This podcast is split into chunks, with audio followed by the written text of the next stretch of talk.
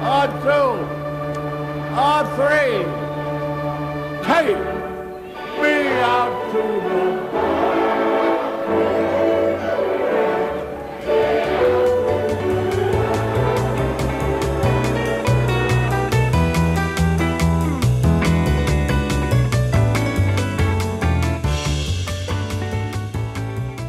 Hello，大家好，欢迎收听大联盟小品第十一集，我是 Jackie 李炳生。这是一档分享大联盟相关小品故事的单元节目，每集一个，向各位娓娓道来，可能有趣，可能荒诞，可能好玩，可能引人省思的大联盟故事。这一次我们要讲的故事呢，是跟数字有关的故事。那其实主题呢，非常的明确啊，大家如果有看到标题的话，也都知道了，就是棒球之王贝比鲁斯，他生涯到底打了几支全垒打？那其实说到棒球之王的这个全垒打数字哦，就要从一些棒球史上知名的一些数字开始讲起。其实，身为大联盟球迷啊，有些数字你不用多问，你就能知道背后代表的重大意义。比如说五十六，大家一听哦就知道是 Joe DiMaggio，他连续五十六场安打这个大联盟史上的历史记录。二六二两百六十二，哇，这个一讲出来，只要是二十一世纪的球迷，应该都知道他是铃木一朗他所创下的大联盟史上单季最多的安打次数两百六十二支，在二零零四年所缔造的。然后再来就是点四零六四乘零六，这个一听到就知道是 Ted Williams 他的四哥男赛季的打击率，那是在一九四一年，然后那个也是大联盟史上最后一个完整赛季能够击出四成打击率的一次案例了。之后就再也没有人能够在完整赛季里面打出超过四成的打击率。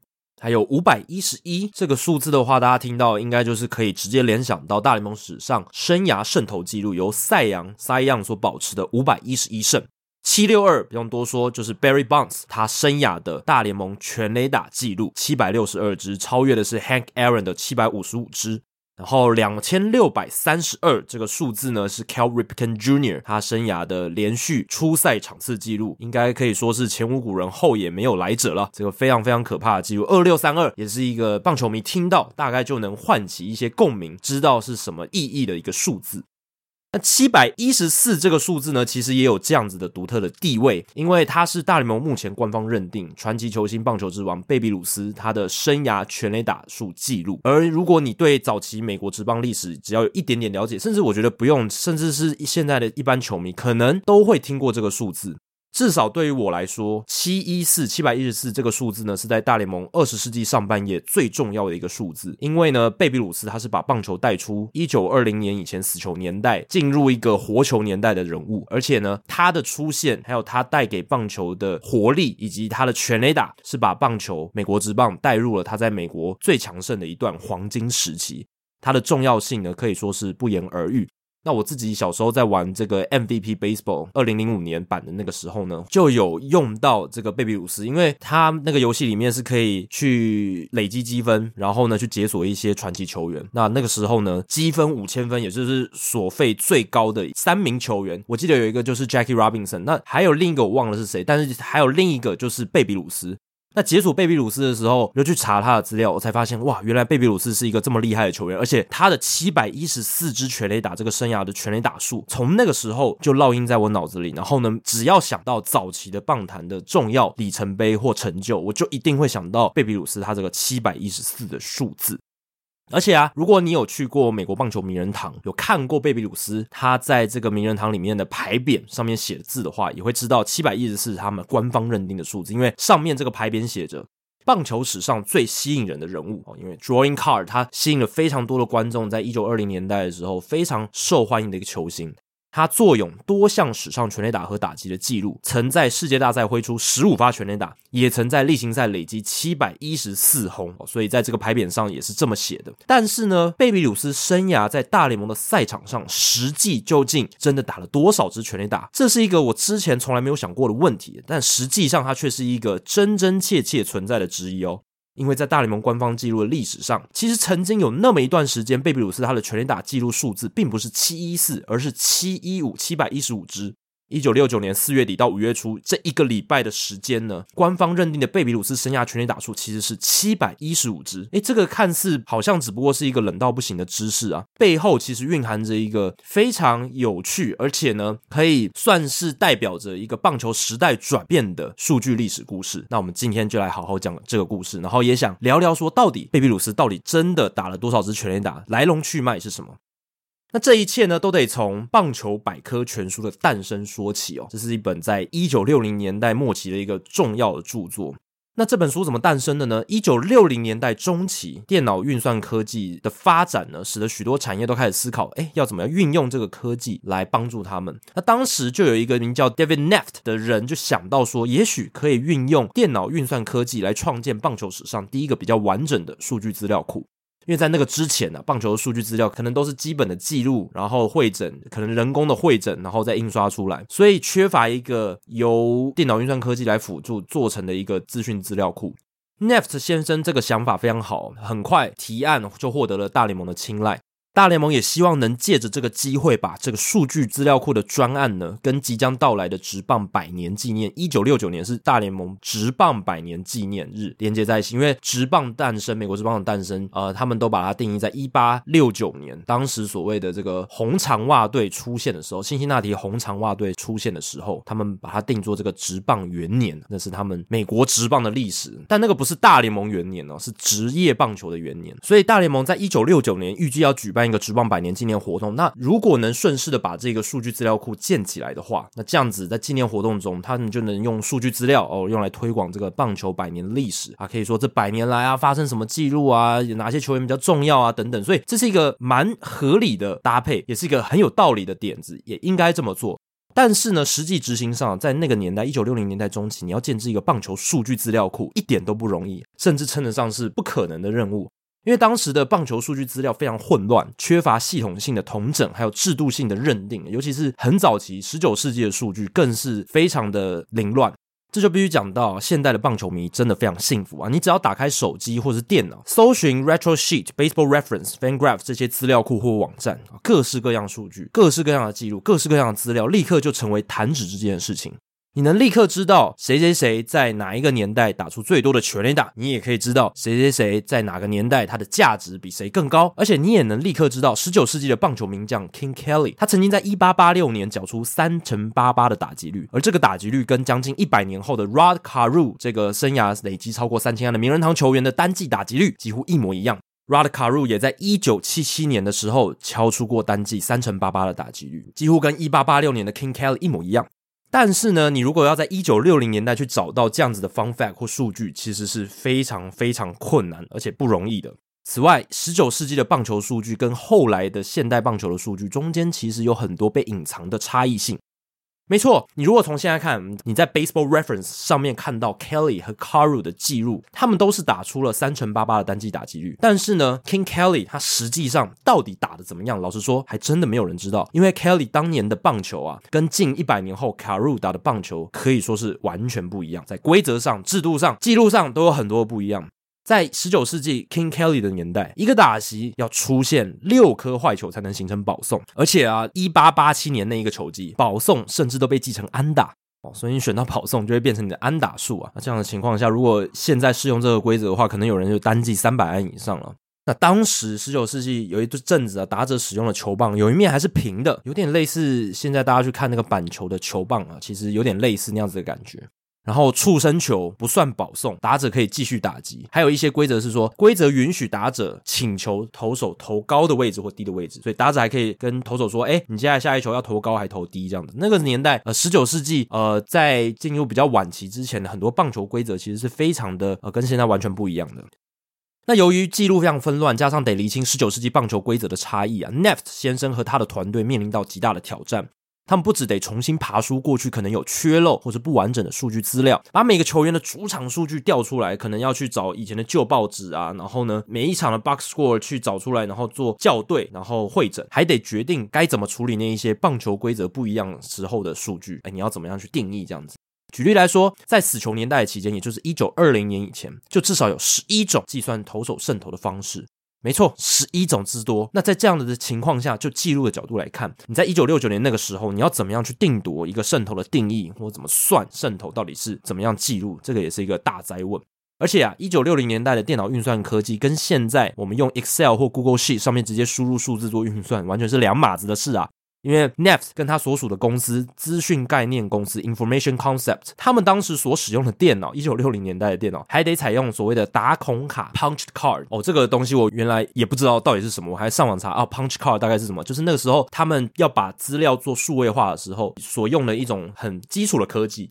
简单来说，就有点像是我们在高中机车、大学联考的那种呃所谓的作答卡片那种，就是用图示去做标记，他们是用打洞去做标记，然后输入电脑里面的那种这样子的工具。那那个时候的电脑就是用打孔卡来表示数位讯息。那从现在来看，这种科技根本就是远古时代的产物了。在我们现在有 iPhone 哦，有非常高科技的电脑，有平板这些东西的情况下，那种科技真的是非常远古的。那也因此呢，Neff 先生跟他们公司所做的事情其实是非常不简单，工程非常浩大，而他们最终的产出其实也十分的巨大。他们产出了一本棒球百科全书《The Baseball Encyclopedia》，这一本书多达两千三百三十八页，其实不亚于任何一本的这个语言的字典哦，而且重达三公斤，足足重达三公斤。这个一九六九年出版的这个棒球百科全书。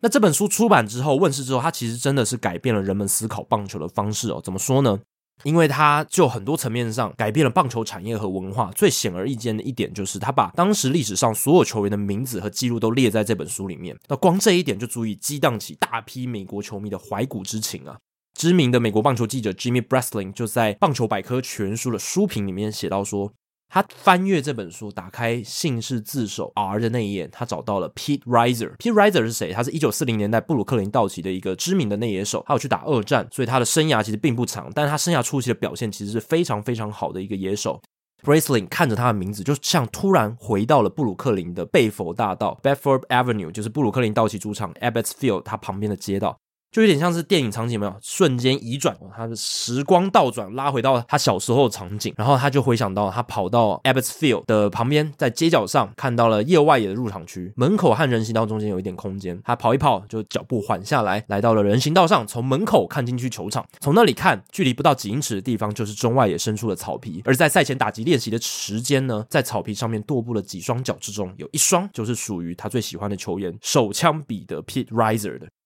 哇！所以他光翻阅这本棒球百科全书，然后翻到 Pete Riser 的页面，他就能够回想起、勾起他小时候的那一些看 Pete Riser 打球的回忆。这也是棒球它亘古流传的一个特色啦，就是它职业化的时间非常长，它伴随着好几个不同世代的人成长。那时间一长的运动，而且它又是每天都在打的运动，那久而久之呢，它就能够在你的记忆里面烙印下一些不可被取代的回忆，还有你小时候承载一些记忆点的回忆。比如说，你可以依据一些你去看的比赛，或是你看到的某个重要 play 来回想起那个时候你在人生的哪个阶段，可能你是国小，可能你是国中，可能你是高中，可能你那时候刚。刚交女朋友，或者是刚交男朋友，或者是有很多的一些重要的人生的里程碑，或者是事迹，都可以用这个棒球来作为一个节点或记忆点。那 Breslin 在这个书评里面就完全展现出，哎，其实你透过这个阅读这些资料，看以前的历史记录，就可以勾起这种怀古之情。所以这是棒球百科全书它第一个重要的环节，一个重要的贡献。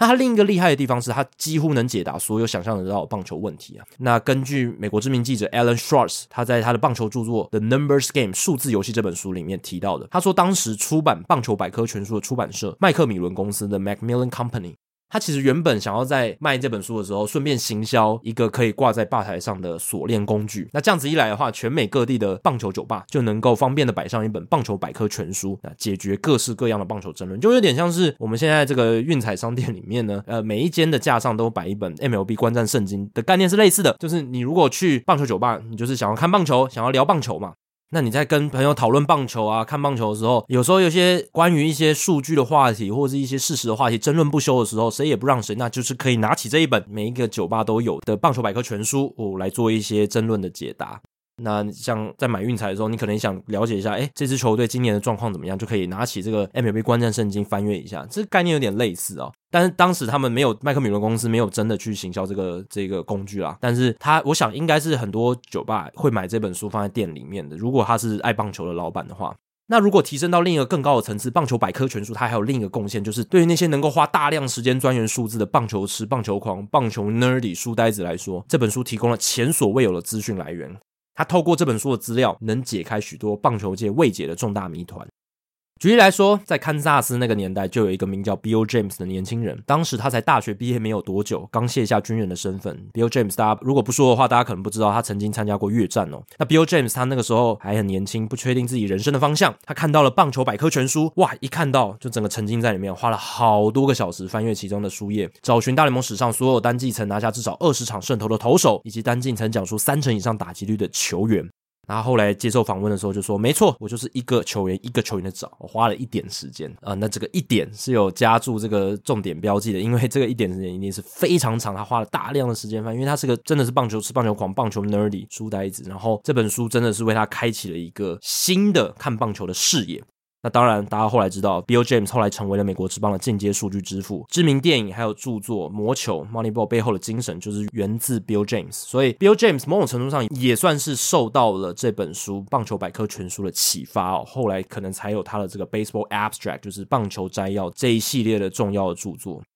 好，那再拉回来《棒球百科全书》这个编纂的过程。Neft 先生跟他的研究人员真的是费尽了苦心完成这本巨作。他们必须找出办法，厘清过去记录中的错误，解决过去资料当中的不一致性问题，就是 inconsistency。那一个著名的案例就是关于十九世纪的名将 Cap Anson 的安打记录。Anson 他是十九世纪美国职棒的超级巨星，在当时被认为史上首位累积生涯三千支安打的人。而且从当时的记录来看，他不只是单纯敲出超过三千安而已，甚至是远远超过这个数字，将近三千五百支。不过，棒球百科全书的编纂人员真的去做调查，一个一个去看之后，才发现 Anson 他有四百二十三支安打是在一八七六年以前打出来的。那由于国家联盟 National League 是直到一八七六年才成立，所以所以在那之前的安打，其实在他们的定义里面都不能算是大联盟 Major League Official Record，所以 Anson 的生涯安打数掉到了三千零五十五支，马上被砍了四百多支哦。但真相的揭露还没有结束，还记得我们在前面有提到一八八七年那一季的保送，其实都被记成安打吗？那其实一八八七年 Anson 在那一年他选到了六十次的保送，所以他原本的安打记录里面有六十支，并非真的敲出了安打，而是现在定义的保送。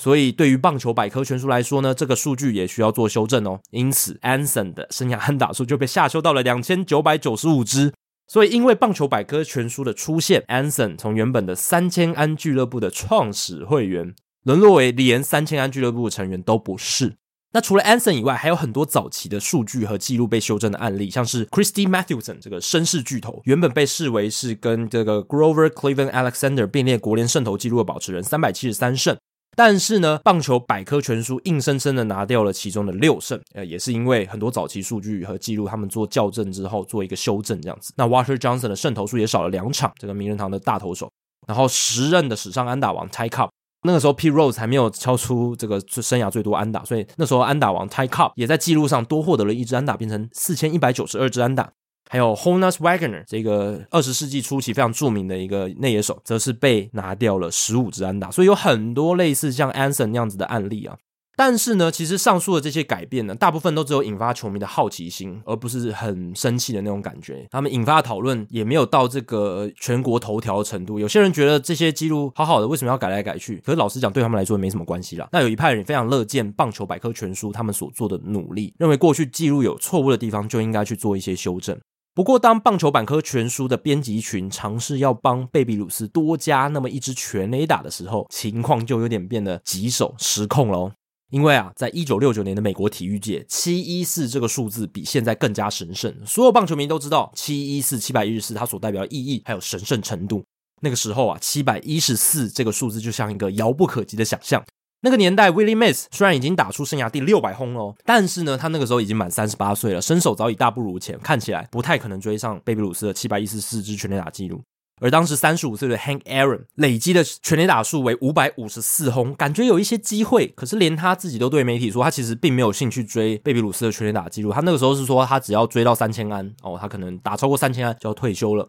当然，我们后来知道 Hank Aaron 他后来坚持下去了，然后而且还超越了贝比鲁斯，成为新科的全垒打王，那都是另一个故事。当时在一九六九年的时候，贝比鲁斯的全垒打记录就像寺庙中供奉的那种最高放在最高位置的神像，神圣而不可侵犯。但实际上呢，贝比鲁斯他真正有实际挥出的全垒打数是七百一十五支。这一支被消失的全垒打呢是什么呢？是在一九一八年七月八号的时候，当时还在波士顿红袜队的贝比鲁斯代表波士顿红袜队对战克里夫兰印第安人队，双方零比零的平手，来到了延长赛的十局下半，贝比鲁斯上场打击，站在投手丘上的投手是未来也会入选名人堂的强投 Stan Coveleski，而贝比鲁斯的队友 Amos Strunk 则是攻占一垒。所以情况就是一垒有人，然后贝比鲁斯对战 Stan Coveleski。这个时候，贝比鲁斯他大棒一挥，把 Coveleski 的球扫越过了右外野的全垒打大墙。这个在我们现在的棒球来看，它就是一支毫无疑问的再见两分炮啊！因为本来零比零嘛，十局下半轰出一支全垒打，就是再见两分炮啊。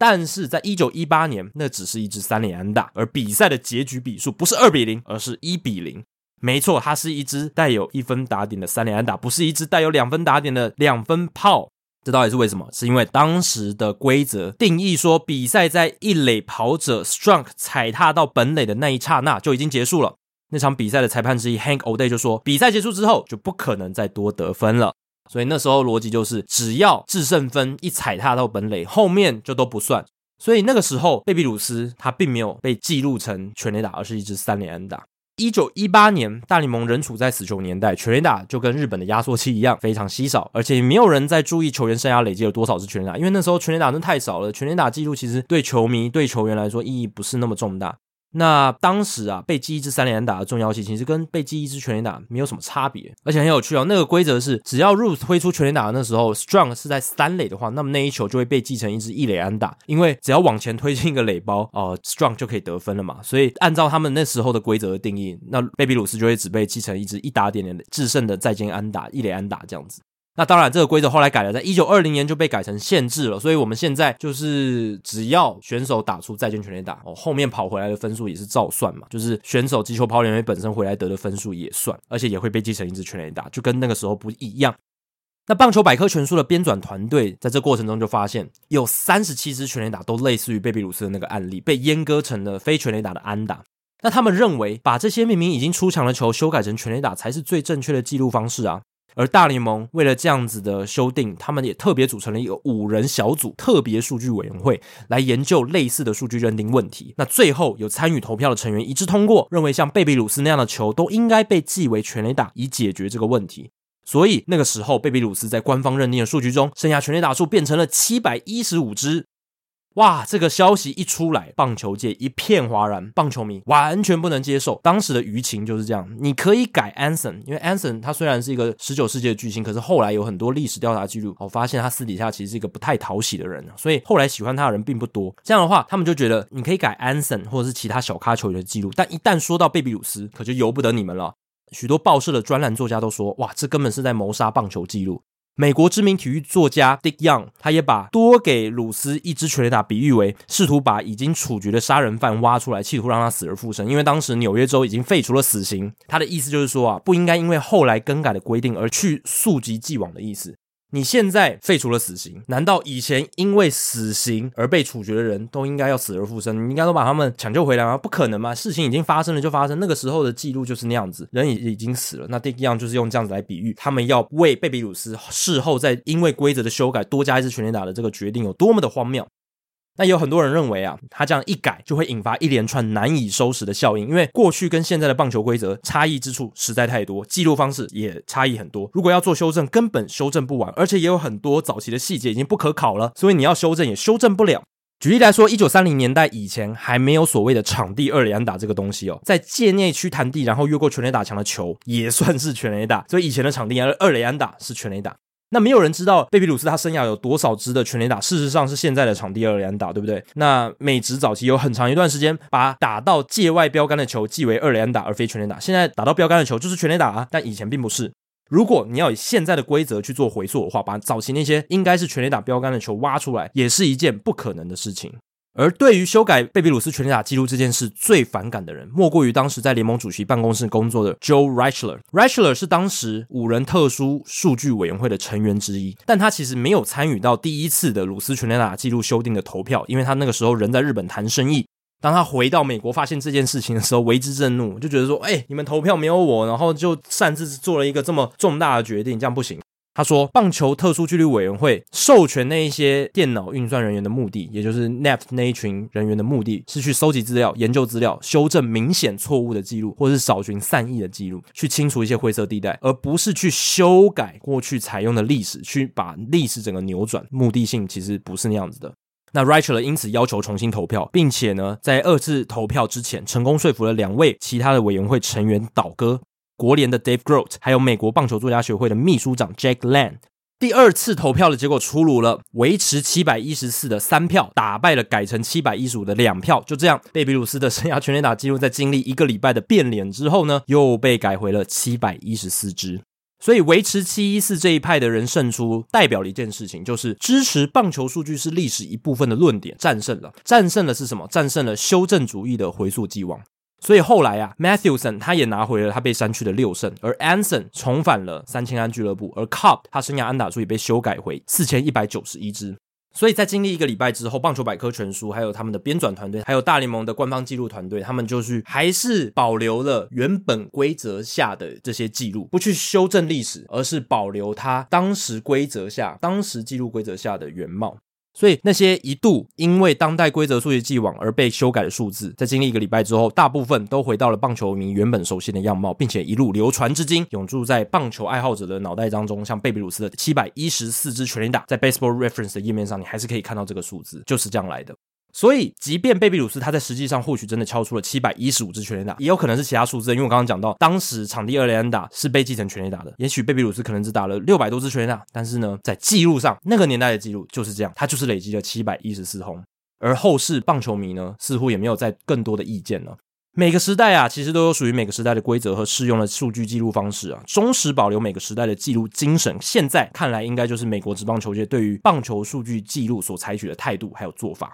也就是他们在一九六九年那个特殊数据委员会最后所做的决定就是如此。所以说啊，我们回到这一集的标题，到底棒球之王贝比鲁斯他生涯到底打了几支的全垒打？那我在阅读完这些故事去了解之后呢，我自己会觉得说，应该还是大家所记得的七百一十四轰吧。因为呢，如果你真的要去溯及既往，就像我们在故事中提到的，那真的是溯及既往不完，而且也没有办法真的溯及的完全，会有很多善意或者是不完整、不一致的部分。那与其那样子，不如就保持原本相对来讲还比较有一致性的这些在当时规则所留下来的记录，然后只是去把这些记录再收集的更完整，这样子，我觉得这样可能是最好哦，去保留。这些棒球数据记录的方式。而以上就是大联盟小品第十一集的全部内容啦。如果大家喜欢大联盟小品，欢迎追踪 Hito 大联盟 Podcast 节目，并加入 Hito 大联盟在脸书的讨论区 H I T O 大联盟讨论区。有任何回馈、想法、建议，都欢迎提供给我。可以在脸书社团留言，也可以留言在 Hito 大联盟 Apple Podcast 的节目页面。如果大家有想听的故事或主题，也希望不吝随时提出来。大联盟小品，我们下次再见，拜拜。